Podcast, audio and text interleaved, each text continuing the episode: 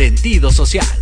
Las opiniones vertidas en este programa son exclusiva responsabilidad de quienes las emiten y no representan necesariamente el pensamiento ni la línea editorial de Proyecto Radio MX.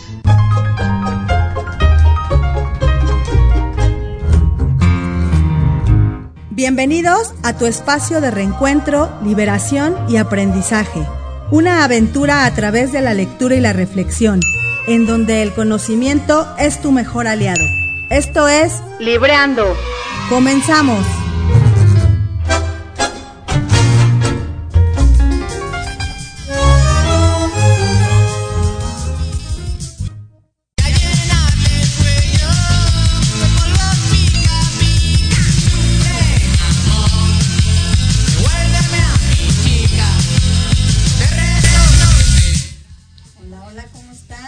Tardes, bien noventero aquí el asunto, iniciando este gran programa el día de hoy nuevamente. Sí, como olvidar aquella gran banda de los hombres G, fue de mi época. También de la mía, pero bueno, muchas gracias. Ya estamos aquí en el programa número, ¿qué? Dime, Eric, por 84 favor. ya. Ya, Ya 84. casi llegamos a los. 100. Falta Y, y ya empezamos ¿sí? con las segundas partes de los Así invitados. es. Y pues hoy este, estamos muy contentos porque nos está visitando una gran amiga, eh, Karen Zapata. Muchas gracias, Karen, por Bienvenida, Karen. aceptar la invitación. No, gracias a ti, gracias a ti en esta ocasión. Pues vamos a librear un poquito diferente. Eh, Karen es eh, veterinaria, médico veterinario, zootecnista, ¿sí? Así se llama la profesión. Eh, y eh, hace un año, año y medio aproximadamente, no, como un año. Como un año más o menos. Este, nos hizo favor de venir a librear, pero estuvimos hablando un poco acerca de los animales de compañía referente a un libro Así de es, Lucas. el libro de Lucas, de, Elena Elena, Chávez. Chávez, a quien mandamos un saludo también. Exactamente, un saludo Elena. Y pues bueno, Karen está nuevamente con nosotros. Hoy vamos a salir del contexto de tu profesión y pues bueno, vamos a adentrarnos un poquito más a la literatura que en este momento tú disfrutas y que nos vas a hacer favor de compartir y que vamos a compartir entre todos. Y, y pues bienvenida Karen. Muchas gracias, es un gusto estar de nuevo con ustedes. Ahorita con otro tema muy diferente al de la vez pasada, pero pues con gusto vamos a, a nutrirnos mutuamente. Así es, y justo es la magia de los libros, que hay, hay este, temas de diferente índole y todos de todos aprendemos. Obviamente, eh, en aquella ocasión hablamos de los animales de compañía, como bien dijo Ivonne. Sin embargo, ahora en esta nueva resurgir también creo yo de la, de la humanidad veniendo de una, de una pandemia, también son temas bastante interesantes, complejos y obviamente el escudriñar un libro, en este caso este título del escritor Walter Rizzo que se llama Pensar bien, sentirse bien, es yo creo que muy interesante analizarlo y compartirlo con la audiencia del día de hoy que gustosamente nos acompaña. A quien mandamos un fuerte abrazo y un saludo para todos los que se están conectando. Saludos especiales para mi buen amigo Víctor Ruiz que hoy se va a conectar y me dijo que a qué hora era el programa. A las 4 espero ya estés conectado, mi buen amigo Víctor, para que por favor también nos compartas tus comentarios al respecto. Así y yo es. quisiera comentar, si me permiten, preguntarte, Karen, ¿cómo llegó a ti este libro? ¿Por qué llegó?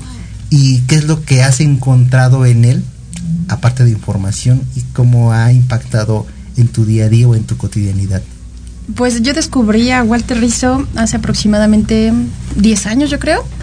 Eh, por azares del destino, un día una plática con una terapeuta en la universidad, cuando yo estudiaba en la UNAM, Ok. me comentó sobre Walter Rizzo y sobre los libros. En especial me recomendó uno que se llamaba este, Enamorarte de ti. Y fue el primer libro que yo leí de este autor. Es un psicólogo que te aterriza todo esto de la psicología que pues, nosotros que no tenemos ningún tipo de, pues, de estudios, ¿no? Profundidad, pues hace que lo entendamos como de una manera muy, muy digerible, muy, muy fácil. Entonces tiene unos temas, eh, bueno, enfocados en, el su- en la superación personal, muy variados. El enamorarte de ti también se los recomiendo, es algo muy bonito. Y pues empecé a leer de sus, sus libros y en la parte de atrás de los libros te dicen, te sugerimos y ahí viene ¿no? la lista de todo lo que puedes consumir de Walter Rizzo y terminé con este ejemplar de pensar bien y sentirse bien. Un libro, la verdad, un poco complejo, porque sí hay que pues prestarle como mucha atención y desmenuzar porque trae pues cosas muy muy interesantes que pues a lo mejor necesitas eh, para poder llegar a, pensar en, lo que te plantea el libro de la ayuda de un terapeuta, a menos de que, de que no leas el libro. Entonces, él te incita a que escarbes en lo más profundo de tu mente. Y son cuestiones que uno nunca se imaginaría, porque usualmente vivimos nuestra vida de manera automata, automática. Automática. Exacto. Ya no somos conscientes de lo que hacemos. O sea, eh, eh, pensamos, decimos, ejecutamos, pero no nos ponemos a analizar el por qué uno piensa así, por qué eh, haces eso. Y este autor lo que hace es que investigues y... Te detengas un poco. Así es, escarbar en tu cerebro, en tu subconsciente, que no es algo fácil, es complejo y, y asusta. Y justamente, fíjate, algo curioso, Karen, quiero comentarles la vez pasada que nos reunimos para ver de qué libro íbamos a, platicar y ponernos de acuerdo, recuerdan que yo les estaba platicando de un libro que estoy leyendo, que no es como tener un libro como de que se lea como, novela, y son pequeñas reflexiones diarias del estoicismo. y me encontré, cuando tú dijiste, vamos a hablar de este libro, y ah, ok. Entonces estuve hojeando y curiosamente al inicio, al inicio de, del libro menciona algunas frases de algunos este, filósofos del estoicismo y me pareció increíble. Cuando lo leí dije ay ay Dios qué interesante y obviamente habla de temas pues como tú bien dices muy profundos muy reflexivos muy como para darnos esa oportunidad de ver por qué hacemos cosas de dónde vienen esas cosas y crear un poquito más de conciencia. Un poco más de conciencia y aparte de crear un poco más de conciencia creo que el libro está eh, eh, como dices es complejo pero finalmente es digerible. Incluso a las personas que creo que no han tomado terapia o no han tenido como acercamiento a este tipo de, procesos.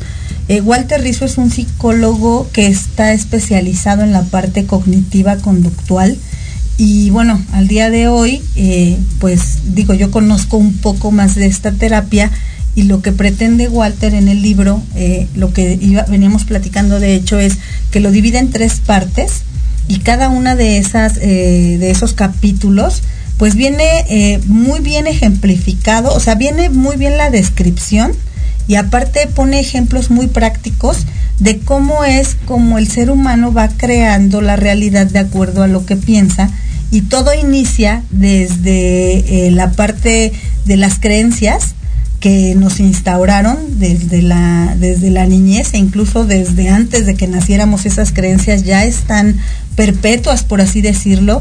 Eh, pero hoy estamos en una época o en una era, no lo sé, en donde la evolución es parte de la cotidianidad. Creo que desde la pandemia también eso vino como, o sea, se puso en boga la búsqueda, la introspección, y creo que este libro te, menciona cosas muy específicas y aparte te da ciertas soluciones porque vienen dos apartados en donde te pone la estrategia para que tú como, como individuo, aunque no estés tomando la terapia, como tal puedas abordarlo eh, de manera inteligente. Incluso en el prólogo él menciona eh, cómo puedes leer el libro. O sea, te dice, la experiencia de la lectura es tuya. Sin embargo, él te dice, puedes leer el 1 y el 2 y después te vas, y el 3 y te vas al anexo 1 y 2 para ponerlo a la práctica. O pones el 1 y te vas al anexo 1 para que lo pongas en práctica inmediatamente. Entonces, creo que es un libro que me gustaría que ahorita abordáramos eh, ojalá que pudiésemos hacerlo y nos dé tiempo, parte por parte, o sea, las tres partes, para que podamos revisar de dónde viene eh, la forma de conducirnos. Y bueno, yo hoy soy fan de la terapia. Mando saludos a nuestra terapeuta, que cabe resaltar que pude conocer a mi terapeuta actual por, por Karen. Eh, sí, Adelina es, es, mi terapeuta y también de Karen.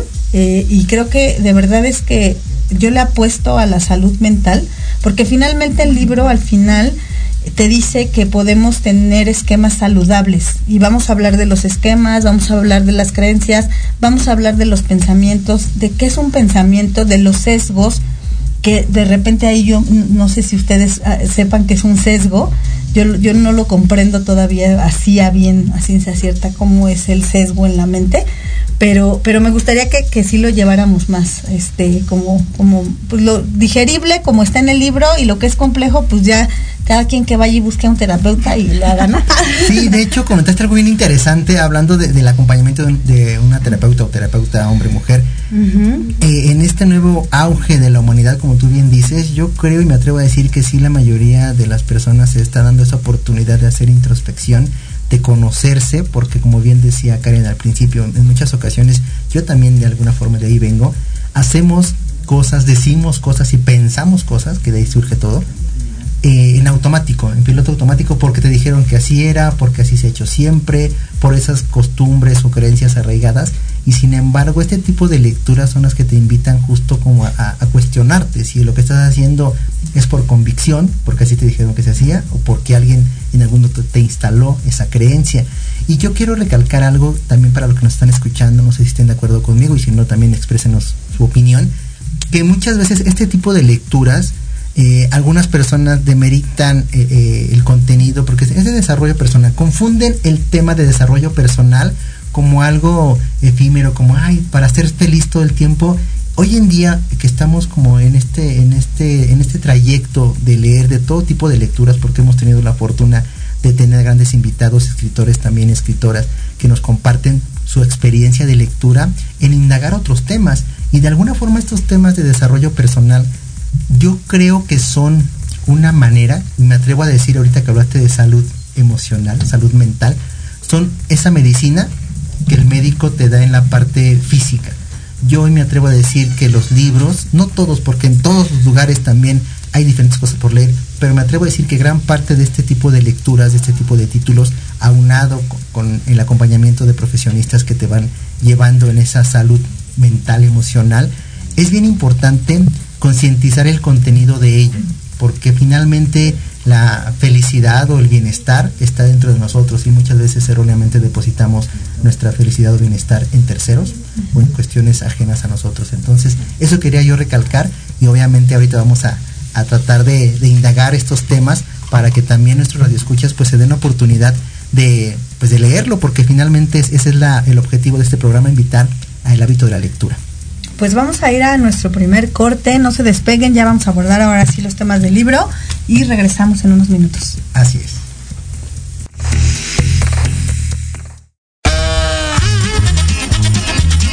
Oye, oye, ¿a dónde vas?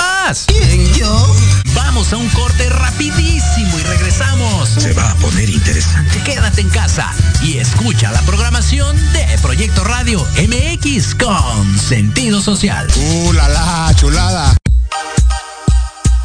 Para vivir en un mejor lugar, juntos transformemos la Cuauhtémoc.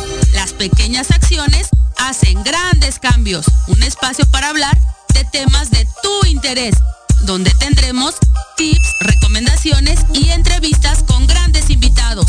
Conducido por Andy García, todos los lunes de 5 a 6 de la tarde, por proyecto Radio MX con sentido social.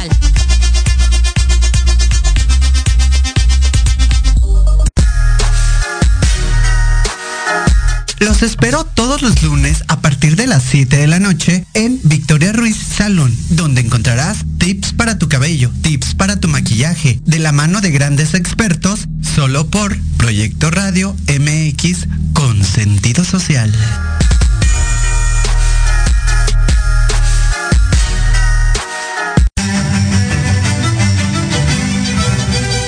Te invito a escuchar todos los martes de 11 a 12 del día tu programa Historia en General, donde hablaremos de temas históricos novedosos y de gran interés de México y del mundo.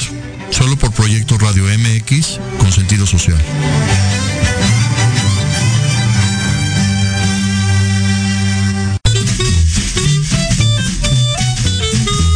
¿Qué tal amigos? Soy Liliana Noble Alemán y los invito a escuchar Pulso Saludable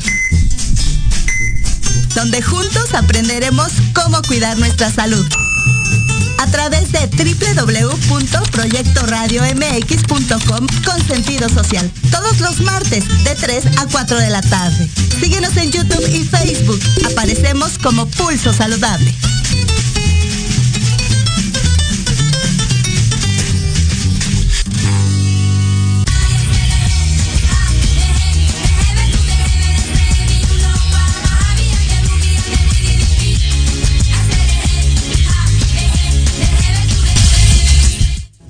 Ya estamos de regreso. Muchas gracias por conectarse. Gracias por sus comentarios. Voy a aprovechar para mandar saludos para Marta Salgado que se está conectando y nos manda también saludos. Dice que Saludos a todos en cabina, bendiciones y linda tardecita. Muchas gracias, Marta. También saludos para Ángeles Morales. Ángeles, te amo. Nos manda saludos a Ivonne, a Eric y obviamente también a la invitada. Y quiero comenzar, Ivonne. Hace rato comentaste algo interesante que es bien como definir la parte de los sesgos, porque son unos temas que aborda el libro dentro de sus tres este, secciones. Y encontré aquí lo que es el sesgo. Dice que es un defecto en el diseño de un estudio de investigación científica o ensayo clínico o en el método usado para recopilar o interpretar la información. Los sesgos pueden conducir a conclusiones incorrectas acerca de los resultados del estudio o del ensayo clínico. Entonces, bueno, en, pocas palabras entiendo que es como un poco hay este errores en, cuanto a la interpretación de ciertos conocimientos. Así es. ¿Sí? sí, sí, Nuestra mente, eh, según lo que plantea el libro, si quieres un poquito más cerca. Gracias. Nosotros eh, nacemos y ya venimos con una personalidad. Es algo que nosotros ya lo traemos. Lo que vivimos en nuestra infancia, aunado a como sea nuestra personalidad, es la interpretación que le vamos a dar a eventos que nos pasen y por lo tanto eso va a marcar el cómo veamos o, cómo interpretemos X o Y eh, situación. Entonces aquí en sesgo, aterrizándolo desde un punto de vista pues psicológico, no, no somos expertos, pero aterrizándolo en algo psicológico, es una interpretación errónea que nosotros o nuestra mente le está dando a X o Y situación. Por ejemplo, aquí el libro nos maneja sesgos atencionales. Por ejemplo, si una persona tiene un esquema de incompetencia, entonces en dichas situaciones solamente su mente se va a enfocar en no, es que aquí la regué, es que está, aquí está mal, ¿no? O si trae un sesgo, perdón, si tiene un esquema de abandono, todo el tiempo va a estar enfocado en no, es que me dijo que no venía porque obviamente no me quiere y es que seguramente hizo esto porque me va a abandonar o porque ya no me quiere, ese tipo de cosas. Entonces son, ahora sí que la mente solita se pone el pie para lesionarnos. Okay, o crea historias que no están sucediendo pero que de alguna manera vienen en automático creando algo que, que no está de alguna forma sucediendo o puede no estar sucediendo. Por ejemplo, este, no sé, va a haber una reunión y una persona dice no puedo o cancela a último momento porque sucedió X o Y circunstancia. Entonces, tú si tienes un, un problema de, de, esquema de abandono, tu interpretación es no, me está mintiendo. O sea, obviamente no es porque tuvo ese, ese percance, es porque no quiere venir a verme. Cuando en realidad a lo mejor se le ponchó una llanta o, se enfermó. Entonces, o no quiere, ¿no? O no quiere, también es válido, ¿no? Sí, sí, también es válido. Y no quiere por, pues no porque sea algo malo, ¿no? Porque no, no necesariamente tiene que ver con la persona.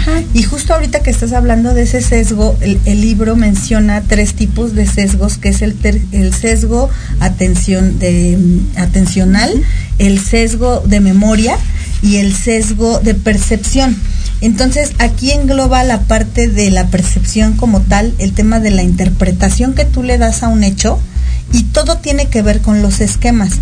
También habla del sesgo de memoria y a mí me llama la atención cuando menciona el autor que la memoria no está eh, impecable. Eh, conforme va pasando el tiempo, eh, algunas situaciones que ocurren no las podemos visualizar como tal pasaron en ese momento, porque suele ocurrir que las cosas las vamos deformando. Así es. Y entonces esos, esos tres, tipos de sesgos eh, de alguna manera vienen desde los esquemas de pensamiento que generamos en la infancia.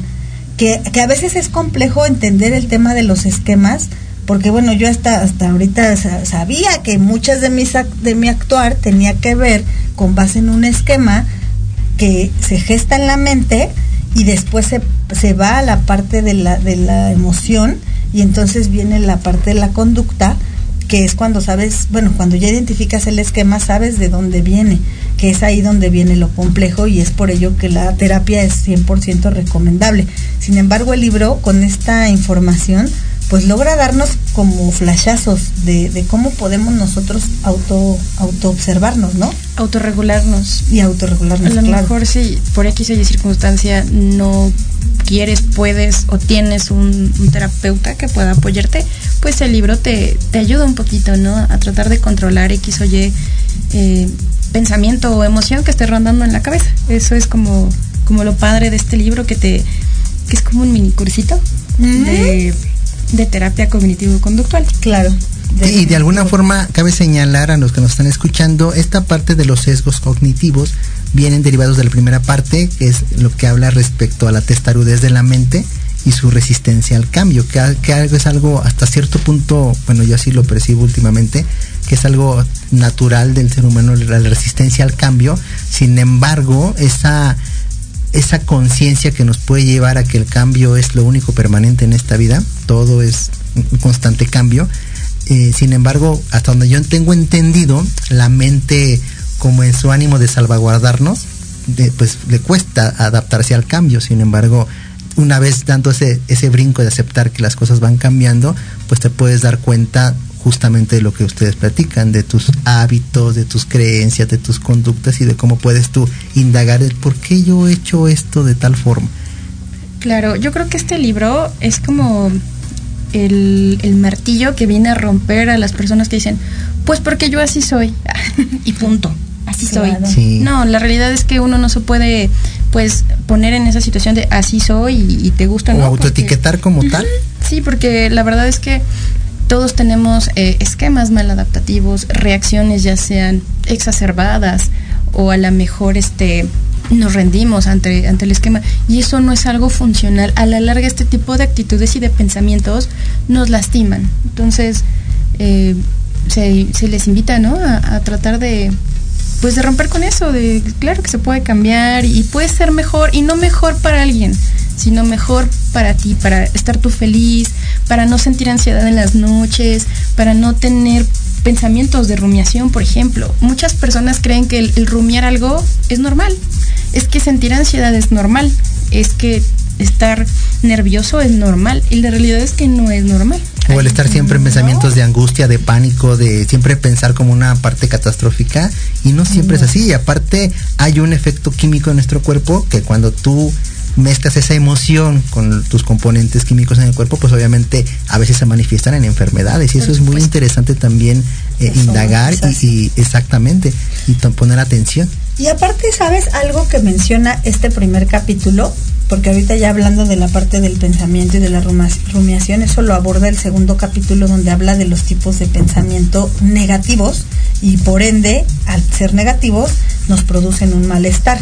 Y cuando el autor en el primer, o sea, cuando habla de la testarudez y la resistencia al cambio, es que el ser humano a lo que más temor le tiene es a vivir la incertidumbre y a evolucionar y a poder vivir el cambio. En realidad es a lo que más temor le tenemos y entonces solemos entrar en la zona de confort, aunque la zona de confort es muy incómoda, es una en muchos momentos, no siempre, pero en muchos momentos la zona de confort es incómoda, es lo que conocemos y es la zona donde nos sentimos seguros y no queremos dar el paso porque sabemos que no es que siempre tenga que tengas que sufrir, más bien lo que pretende el autor y creo que el tipo de terapia es que dejes de sufrir que posiblemente te va a doler, te vas a incomodar, pero vas a probar algo más allá de lo que realmente estás viviendo y que puede ser mucho mejor. Yo creo que cuando te atreves a tomar una decisión y, aventarte o saltar, creo que no pierdes nada más que aprendes. O sea, el aprendizaje está, es, o sea, es por añadidura y lo que pretende el, el, autor, pienso yo, en este capítulo, es cuando te habla de las creencias arraigadas en la psiquis, o sea, se, se, se en la psique, y entonces tú lo haces real y así lo vives. Pero ahí es donde se gesta el paradigma, que son las creencias, y nosotros nos atrevemos a romper paradigmas cuando estamos dispuestos a evolucionar y entrar en el proceso de cambio que es lo que eso yo comprendí del primer de la primera parte del libro. Y después el, el autor aborda esta parte de los pensamientos. Y es, es este pues es muy enriquecedor porque te dice lo que es un pensamiento te lo explica como la parte del el análisis de la circunstancia y es lo que tú creas y lo que tú y ahí se crea el pensamiento y de ahí lo haces real. Y vienen varios tipos de pensamiento como este del rumiativo que puta yo soy bueno, ya no tanto, pero la rumiación era, ay no, bueno, era mi, era mi pan de cada día. Sí, esas, esas historias que uno se va creando. Y hablando en esta parte también de atreverse a, al sufrimiento, como tú bien, tú bien lo mencionas, Ivonne, también identificar qué es lo que realmente en el fondo estás tú sintiendo. Viene cuando hay un cambio, hay un momento a veces de incomodidad, de frustración, pero también hay un momento específico hay un, un punto de inflexión en donde tú aceptas, ok, en este momento esta información que estoy recibiendo de las otras personas o de la situación me está incomodando, me está sintiendo hacer sentir algo pero no por eso quiere decir que sea malo. Sin embargo, creo yo, así lo he vivido últimamente, es identificar por qué sientes frustración, por qué sientes esa incomodidad y a partir de ahí indagar, indagar hacia atrás, hacia atrás de realmente me está incomodando lo que me está diciendo esta persona o lo que está sucediendo o algo está por ahí destapando de una herida que, que pudo haber pudo haberse gestado desde, desde tiempo atrás. Y obviamente ahí como hacer esa de formación mental, bueno, así lo llevo yo hoy en día, para poder una nueva estructura y una aceptación distinta, porque al final las emociones, según hoy tengo entendido, son indicadores que justamente, valga la redundancia, te van indicando qué te está sucediendo, qué te sucedió, que a lo mejor tu mente, en el ánimo de, de salvaguardarte, te dice, no, espérate, no hagas eso porque nos pasó hace tantos años y tuvo una mala experiencia, mejor no lo hagas. Entonces, también no bloquearnos a los cambios, sí ser como prudentes, sí, como, como dicen, medirle el agua ah, a, los chayotes, a los tamales, ser, ser preventivos, pero no limitativos, es decir, no, no lo vuelvo a hacer porque eso que hice me dolió y ya, no, también es como indagar un poco y decir, ok, en, en aquel entonces no tenía las herramientas que hoy tengo, no me conocía lo suficiente que hoy me conozco y hoy puedo enfrentarme a esa situación, pero ya tengo más herramientas para poder afrontarlas. Por supuesto. Les voy a hacer una pregunta. Por favor. ¿Qué pensamientos, perdón, qué emociones son buenas y qué emociones son malas? Pues eh, hoy en día en mi conciencia ninguna es buena o mala, solo son emociones que son parámetros que te, que te, indican ciertas cosas. Sí, es, exactamente, ninguna emoción es, es mala, todas las emociones son por algo. Nosotros nacemos y al final del día somos animales. Retomando, somos animales. Reptiliano. tenemos un cerebro que es reptiliano y somos animales al final del día. Y para poder sobrevivir en este mundo tenemos emociones básicas de supervivencia que son el miedo, el asco, el miedo, miedo, asco, enojo y felicidad. Son emociones que nos ayudan a sobrevivir. Y ya conforme vamos evolucionando, nuestra corteza prefrontal pues ya le va poniendo más sazón a estas emociones. Todas las emociones son para algo, para poder sentirte feliz. A lo mejor previamente tienes que estar muy, muy, muy, muy triste, ¿no? Entonces es algo súper importante que uno empiece a normalizar el estar triste a normalizar el estar enojado. No tiene nada de malo estar enojado, no tiene nada de malo estar triste. Bueno, ya cuando se vuelve algo crónico, pues bueno, sería una depresión o también si eres feliz crónico, pues puedes caer ya en algo de sociopatía, no sé, algún trastorno. Sí, y al final los excesos de un lado o del otro también tienen su consecuencia. Claro, porque finalmente vivimos eh, circunstancias que nos llevan a sentir y entonces obviamente la emoción pues siempre está presente, ya sea el, miedo, la tristeza, la alegría, la euforia, o sea, lo estamos viviendo cotidianamente en nuestro día a día, pero creo yo, no sé, no sé, eso es lo que yo hoy creo, creo que todo viene del pensamiento. Creo que lo prim o sea, obviamente hay situaciones que, que observas, pero primero lo piensas y después lo sientes. Eso pienso yo en este momento con base en, la información que hoy tengo. Claro. No sé si, no sé, o, sea, veo que hay, o observo en mí que hay cosas que de repente, no sé, si voy a chocar, pues obviamente siento miedo en ese momento, chino, o sea, pero, pero, pero primero pensé, me voy a dar en la madre, ¿no? y, ya, y, se gestó en mí una emoción. Claro. Entonces, aquí algo que yo estaba escuchando en el, el escuchando, bueno, sí, porque escuché parte del libro, hablaba de los pensamientos y justo hablaba del pensamiento dicotómico, que es la parte de lo bueno y lo malo, porque así venimos nosotros, es una creencia de tener que etiquetar lo que es bueno y lo que es malo, cuando más que sea bueno o malo, hay circunstancias que son favorables o no son favorables de acuerdo al, actuar que tú tengas, pero no es que la emoción sea buena o mala, simplemente es. Y te habla igual del pensamiento emocional, te habla del pensamiento depresivo o del pensamiento de, este, pesimista, de personas que solamente ponen su atención y todo está mal y pero todo tiene que ver con un esquema. Yo tengo una duda y a mí me gustaría que, sé que no eres psicóloga, pero has tenido procesos terapéuticos y aparte con la lectura. En, eh, el esquema se gesta en la infancia. Sí. Entonces, tú logras observar eh, de dónde proviene, eh, cuando tú estás en una situación, de dónde proviene tu actuar, o sea, se, se va, se, te enfocas en el esquema. Sí, por supuesto. Por ejemplo, vamos a hablar de a lo mejor un esquema de, no sé, de niño, niño abandonado, ¿no? A- a- tuviste en tu infancia temprana o en adolescencia una situación donde te pasó algo, no sé, papá se fue, mamá se fue, al- alguna situación así. Entonces, eh, tú como niño, con la poca pues experiencia, el poco aprendizaje y con Inocencia la también. inocencia, con la inmadurez de tu cerebro, te autoexplicas por qué esta persona me está abandonando, o sea, por qué no, por qué me dejó, por qué no me quiere. Entonces, muchas veces te autoexplicas, pues es que soy un- una mala hija, o soy este un mal hijo, ¿no? O no sé, algo que, que te lastima cuando son circunstancias que están totalmente fuera de, de tus manos, ¿no? Entonces, tu mecanismo de defensa, el mecanismo de defensa que hace nuestra mente para, para protegernos, puede ser la opción A, que es una rendición totalmente al esquema de decir, pues ni modo, sí, o sea, porque soy malo, porque, porque no me lo merezco, etcétera. O puedes tener una reacción exacerbada donde viene mucha ira y mucho enojo y decir, ah, no, esto no me pasa a mí, no puede ser, etcétera. Y otra, otra forma en la que tú puedes reaccionar ante ese esquema es de una forma funcional, de decirte, a ver, no es porque seas bueno, no es porque seas malo, fue por X situación. Nada más que cuando somos niños no tenemos esa capacidad y deberíamos de tener a una figura, un cuidado, una figura paterna que te explique con bolitas y palitos que no es tu culpa. Pero desafortunadamente muchas veces en el núcleo familiar el papá está más enfermo, la mamá está más enferma y te abraza y te dice, sí, nos dejó porque somos malos, ¿no? Entonces, obviamente...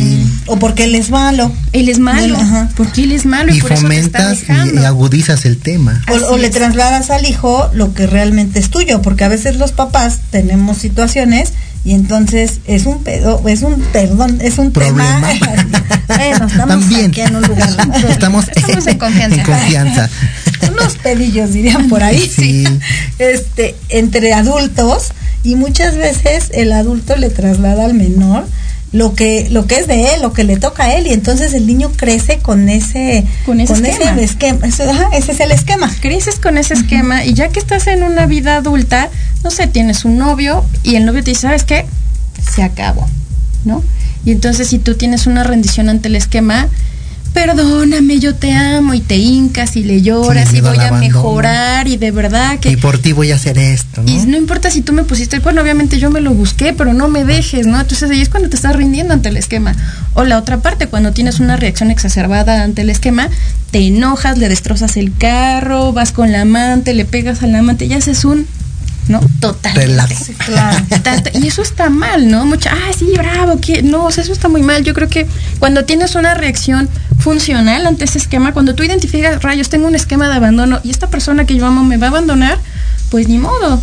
Decir, terminar en buenos términos y simplemente cortar sanamente y a lo mejor sí vivir un duelo, pero no vas a estarle llorando cinco años a esa persona, ¿no? Claro. Ahí Claro. estarías arrastrando tu esquema de abandono, ¿no? Exacto. Rindiéndote al esquema. y no te vas a desdibujar también por estar con una persona y decir, bueno, aquí estoy.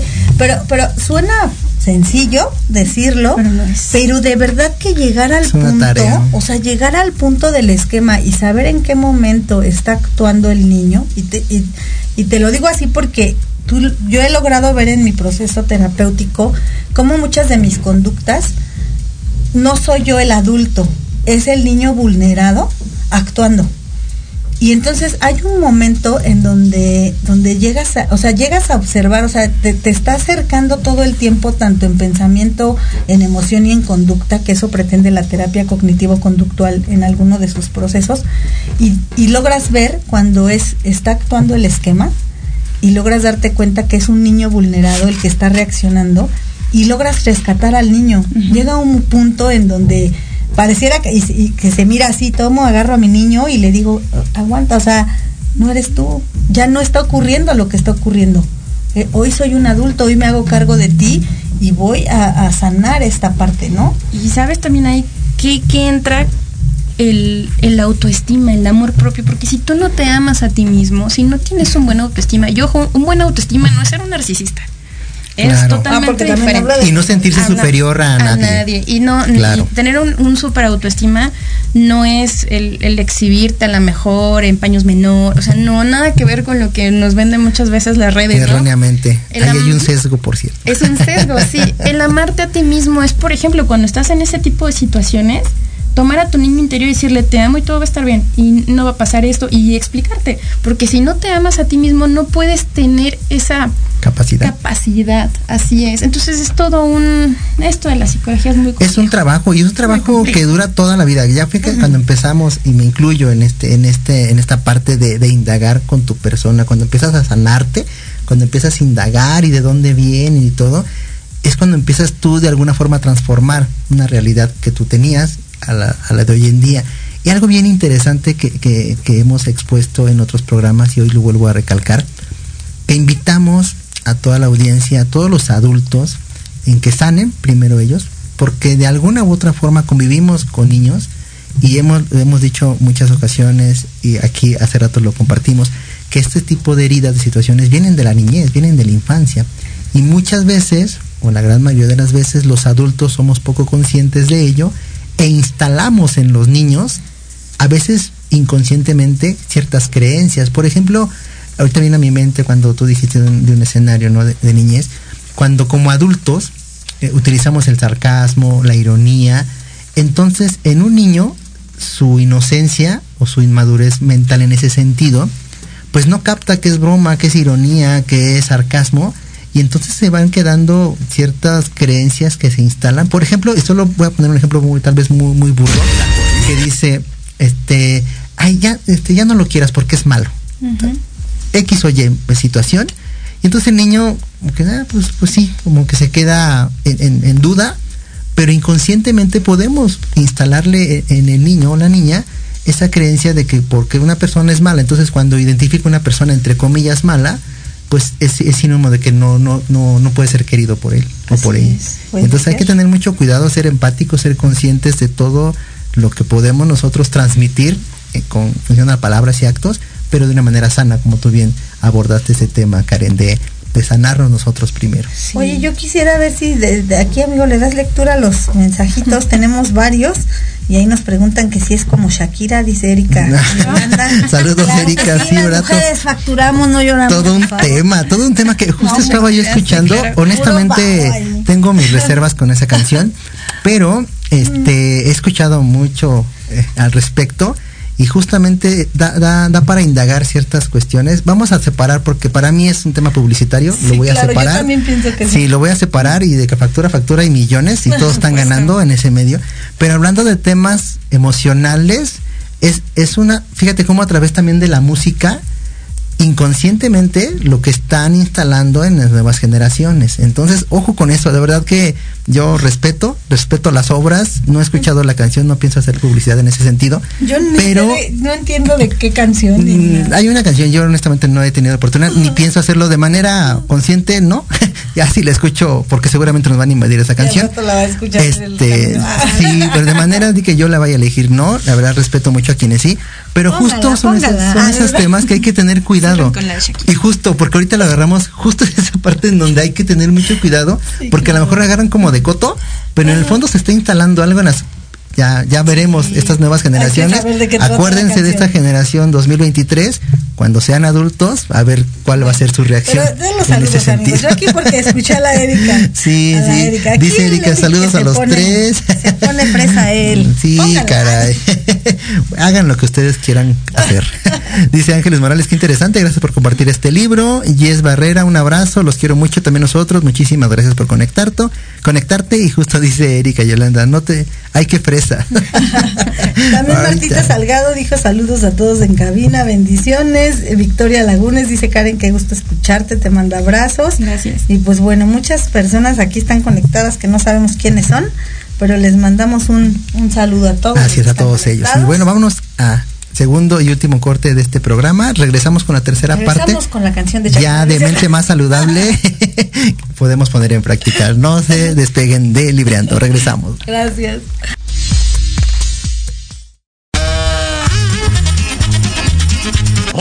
Oye, ¿a dónde vas? ¿Quién, yo? Vamos a un corte rapidísimo y regresamos. Se va a poner interesante. Quédate en casa y escucha la programación de Proyecto Radio MX con sentido social. ¡Uh, la, la, chulada! Para vivir en un mejor lugar, juntos transformemos la Cuauhtémoc. Las pequeñas acciones hacen grandes cambios. Un espacio para hablar de temas de tu interés, donde tendremos tips,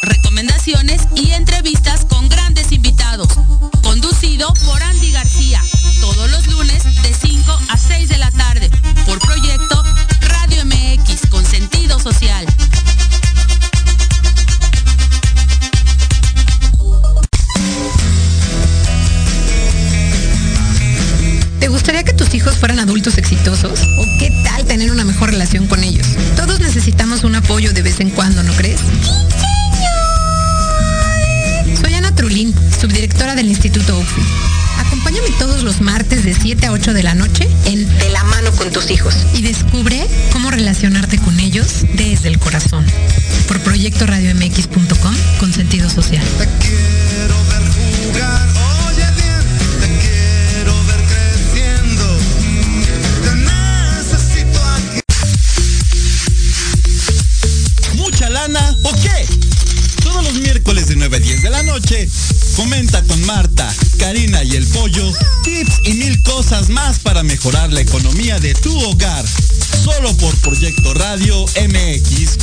social.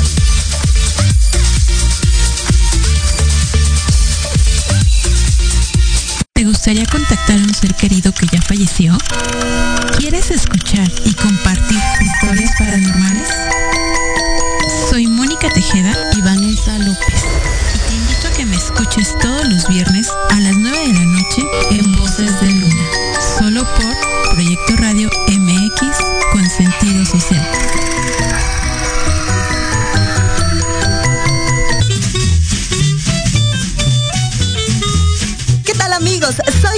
Noble Alemán y los invito a escuchar Pulso Saludable, donde juntos aprenderemos cómo cuidar nuestra salud. A través de www.proyectoradiomx.com con sentido social. Todos los martes de 3 a 4 de la tarde. Síguenos en YouTube y Facebook. Aparecemos como Pulso Saludable.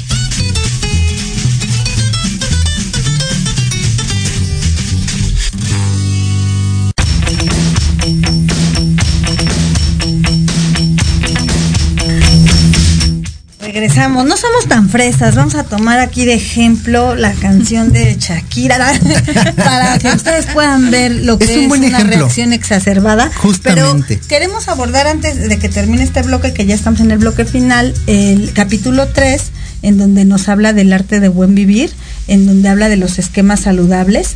Eh, y pues bueno, obviamente, y reitero, invitarlos a que tomen terapia para que puedan eh, eh, entender un poco más los temas complejos del libro, pero si no, léanlo y también les va a arrojar información.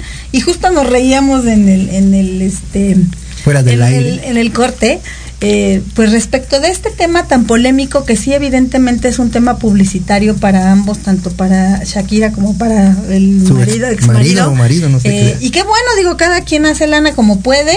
Si yo pudiera, pues también la, ahí le, le cantaría, ¿no? Pero finalmente creo que es un buen ejemplo de un esquema y de una conducta que tiene que ver con, con los malos pensamientos. Bueno, los pensamientos negativos.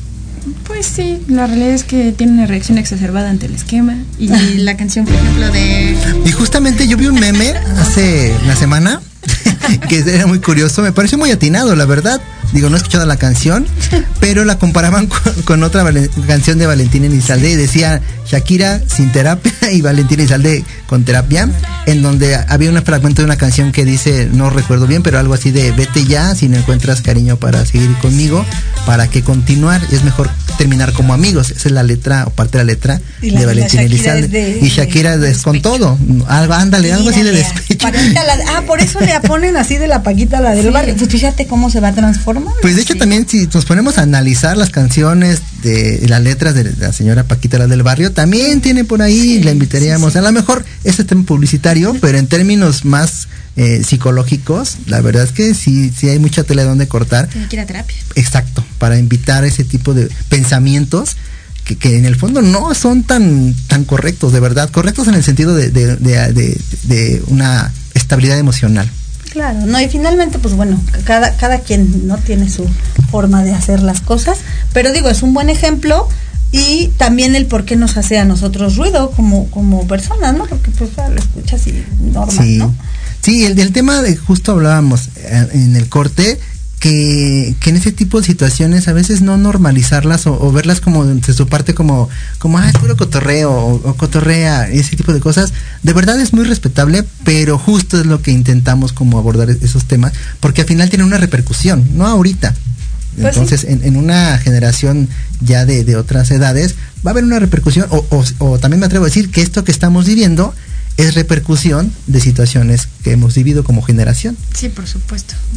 Claro, y pues bueno, hablando de los esquemas saludables, Karen, ahí me gustaría que tú nos compartieras eh, cómo es eh, que logras, si es que en algún momento en tu proceso terapéutico y con la lectura de este libro, identificar en qué momento el esquema mal adaptativo se vuelve un esquema saludable.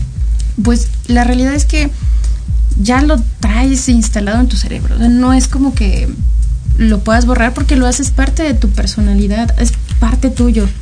Ya con mucho, mucha terapia puedes llegar a una reacción eh, funcional saltándote todos los pasos, porque esto es una receta de cocina. De hecho, hasta puedes hacer una hojita donde escribes el evento, la emoción, tu pensamiento primario y lo que tú quisieras hacer, ¿no? Por ejemplo, fulanito me la refrescó. Mi, mi emoción es enojo, mi pensamiento primario es soltarle un golpe en la cara, ¿no? Eso es lo que, Sí. lo que quieres hacer. ¿Y qué vas a hacer para no soltarle un golpe en la cara? Porque obviamente es una reacción exacerbada ante a lo mejor te activa un esquema, no sé, supongo que te maltrataron de pequeño. De autodefensa podría ser también. Y entonces pensar, bueno, ¿cómo es una reacción funcional?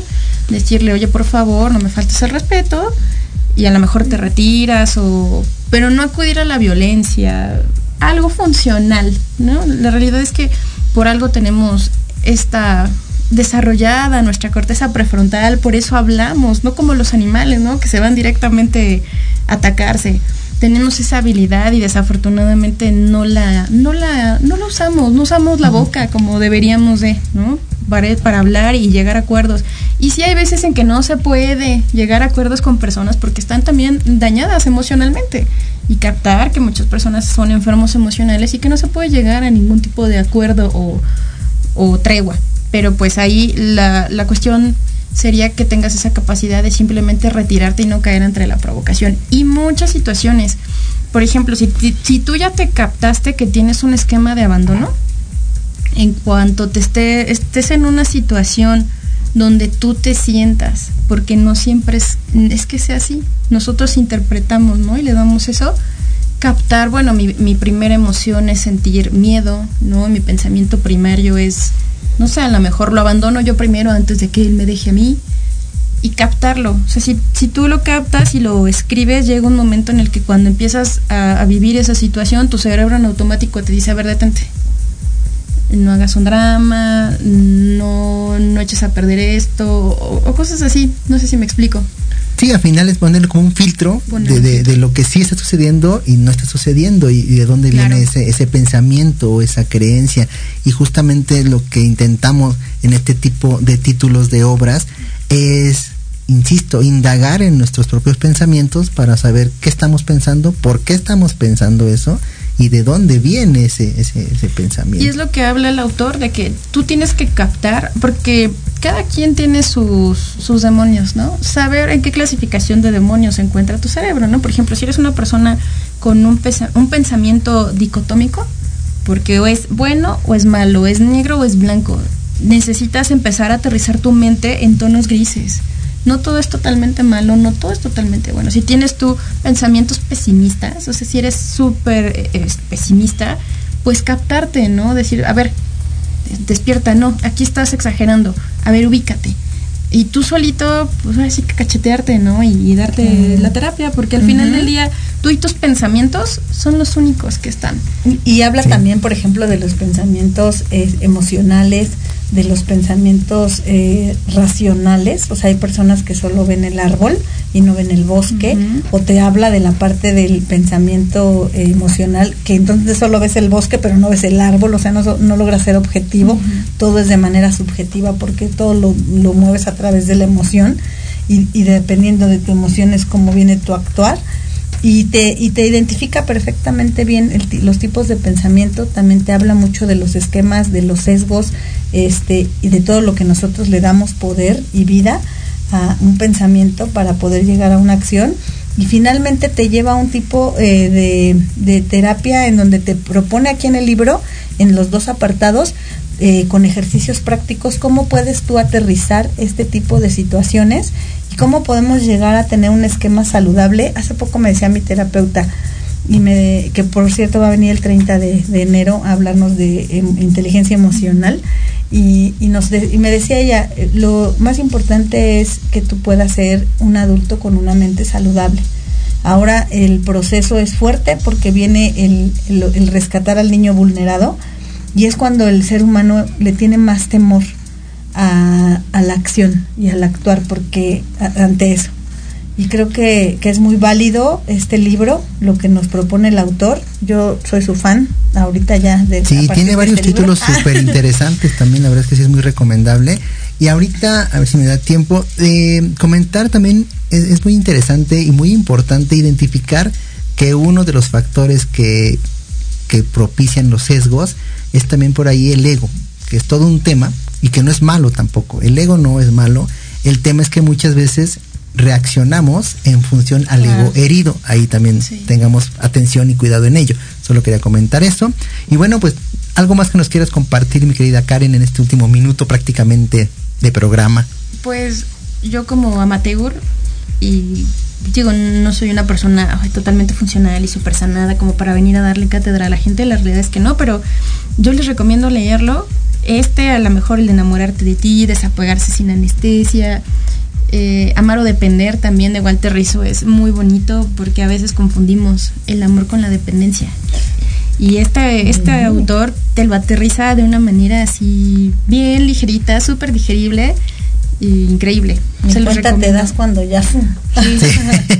sí. te cambian. Al final es eso, hacer una introspección, darse la oportunidad de leer y al final interpretar cada uno de acuerdo a lo que historia le dicte. Claro, Karen, muchas gracias por acompañarnos, gracias, por darte el tiempo y darnos también la oportunidad de librear contigo. Yo feliz de que estés aquí, gracias, gracias. Gracias, gracias, Muchas personas gracias. te mandan saludar.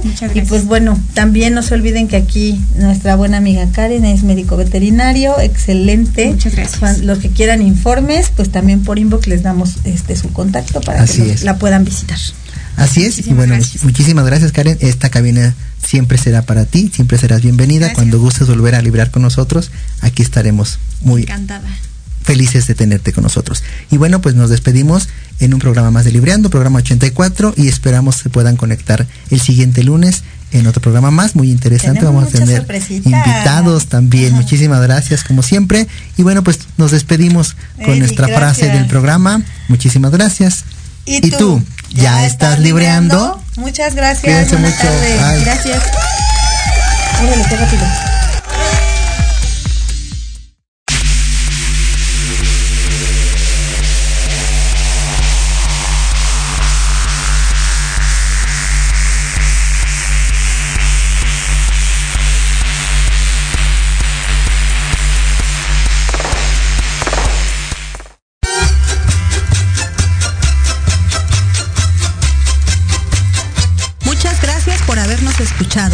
Síguenos en nuestras redes sociales, Instagram y Facebook, Libreando MX. Los esperamos la siguiente semana en un nuevo encuentro con la lectura. ¿Y tú? ¿Ya estás libreando?